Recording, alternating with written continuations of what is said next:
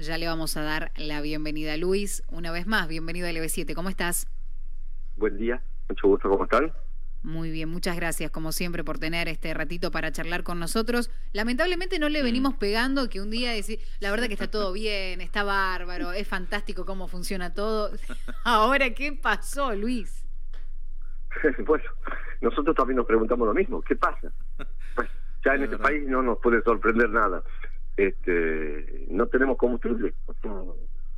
estamos como todo el mundo, complicados para conseguir, este, llamando a todos los proveedores que conocemos, que nos proveen normalmente, y ellos también están complicados, nos entregan eh, no lo que necesitan, porque normalmente cómo se hace la...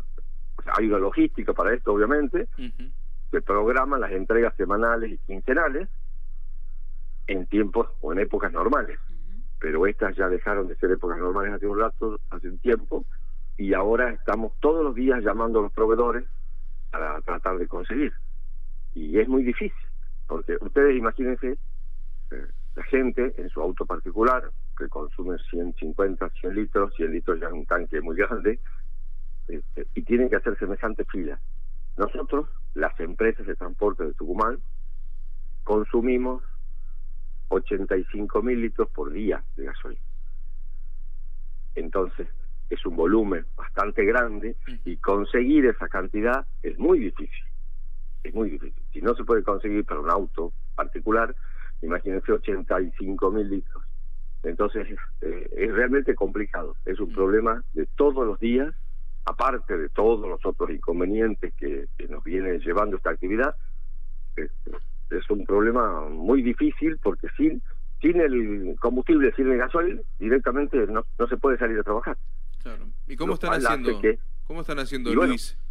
Es un ejercicio diario de llamar a los proveedores este, todos los días para que para ver qué cantidad disponen y de ahí, bueno, ver de acuerdo al consumo que tenga cada empresa, tener que eh, recurrir a, varios proveedores en el día para poder llegar para poder llegar a, cumplir el cupo que hace falta para poder trabajar en forma normal. Y eso es diario ya, lamentablemente está planteada así la situación.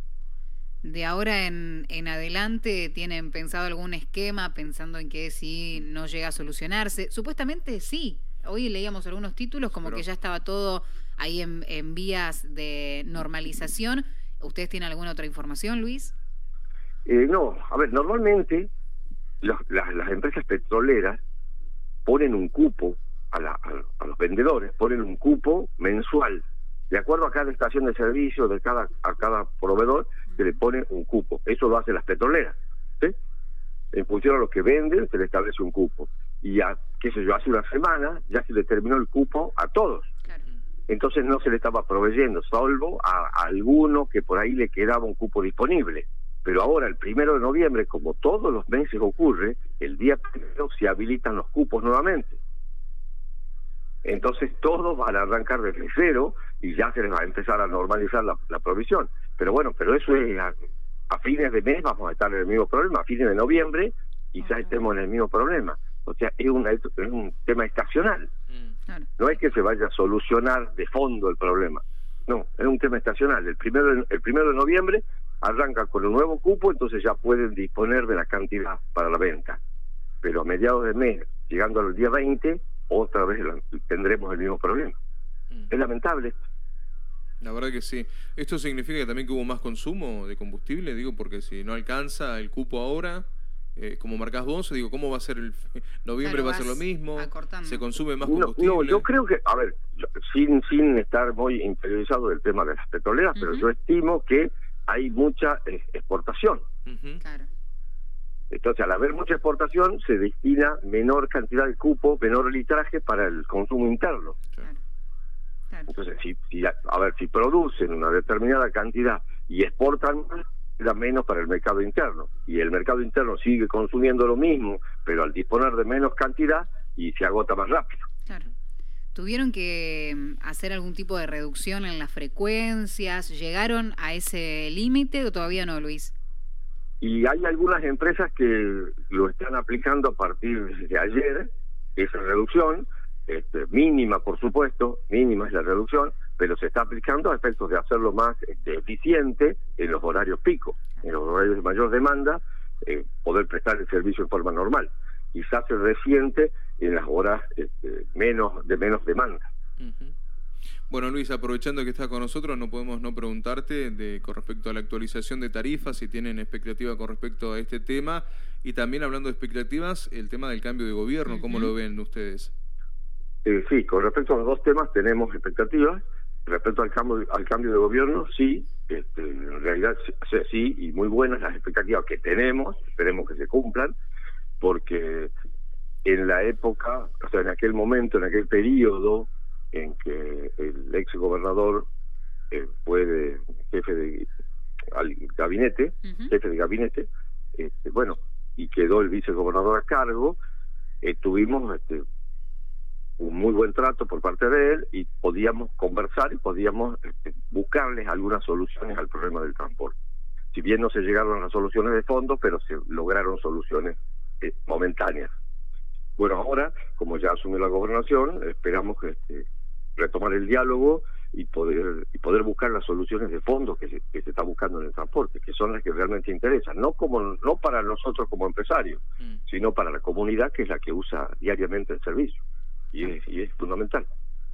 Ahí en... Y con respecto... Sí, sí. ahí con respecto al, al cambio de, de, gobierno también queríamos sumarte algo que sucede en la Intendencia precisamente de la capital, que el tema transporte aparentemente en lo que fue esa asunción y en ese discurso tuvo un lugar predominante con el hecho de poder involucrarse y ayudar al sector. ¿Eso cómo lo fueron tomando? Eso te queríamos sumar ahí, Luis también también es muy importante porque o sea con la intendencia anterior realmente el transporte no formaba parte de su agenda este, no tuvimos una audiencia con él en el último desde la pandemia para acá nunca nos, recibió a pesar de los reiterados pedidos y en forma escrita inclusive no tuvimos respuesta ni atención ni respuesta entonces parecía que el transporte no formaba parte de agenda Ahora sí vemos con beneplácito de que, de que lo tomen en cuenta y que realmente solucionen los problemas de la comunidad. En definitiva es eso, solucionar el problema a la gente, que es la que utiliza y necesita el servicio de transporte. Bueno, sobre esa misma línea, de, el tema que había quedado pendiente, la, actualización de tarifas, claro. Sí, bueno, nosotros presentamos en los primeros días de octubre una nota al Consejo Deliberante solicitando la actualización tarifaria dada la, los niveles de inflación que estamos teniendo. Eh, no lo consideraron, no lo ni siquiera lo analizó el, el, Consejo Deliberante, ni la Comisión de Transporte, ni nadie. Esperemos que se retome ese tema, pero lo que sí deberemos revisar nosotros es si tenemos que ajustar los valores. Porque esto aquí, bueno, vivimos en una situación inflacionaria, todos lo conocemos, y de un mes al otro las cosas varían sustancialmente. Entonces, este, vamos a tener que, revisar los números porque está hecho con un, o sea, el estudio de costo que se presentó fue con un nomenclador salarial del mes de septiembre. Para el mes de octubre ya rige otro nomenclador salarial, hay otros precios en los, en los insumos, entonces seguramente va a tener que ser analizado de parte nuestra para ver si presentamos el mismo o hacemos una actualización. Pero sí, necesitamos una actualización, dado que nosotros, reitero, tenemos dos fuentes de ingresos, los boletos y este, los subsidios, las compensaciones tarifarias. Las compensaciones tarifarias están fijas desde el mes de enero de este año. Entonces necesitamos, para poder seguir subsistiendo, una actualización tarifaria. Entonces seguramente vamos a hacer, vamos a insistir ante el Consejo para que para que se trate el tema y se lo vea concretamente. Luis, por último, ahí recién nos llegó el mensajito de un oyente preguntando si tenemos el listado de las empresas que están haciendo esa reducción en los servicios. Eh, no, no, no, no. Puntualmente, o sea, taxativamente no tengo el, el, detalle de las empresas. Está, pero no es que va a ser que uno va a estar esperando dos horas, tres horas, como No, no, no, no, no, no, absolutamente no, eso no, totalmente, categórico. Bien, bien, bien Luis. Como siempre te agradecemos el hecho de poder dialogar sobre estos temas. Como siempre está el buen deseo que para la próxima comunicación mm. realmente sea porque va a ser algo fantástico, que todo va bien. Llegamos a fin de año y encaramos el 2024 con una sonrisa, no sé. aunque sea, aunque sea algo vamos a hacer.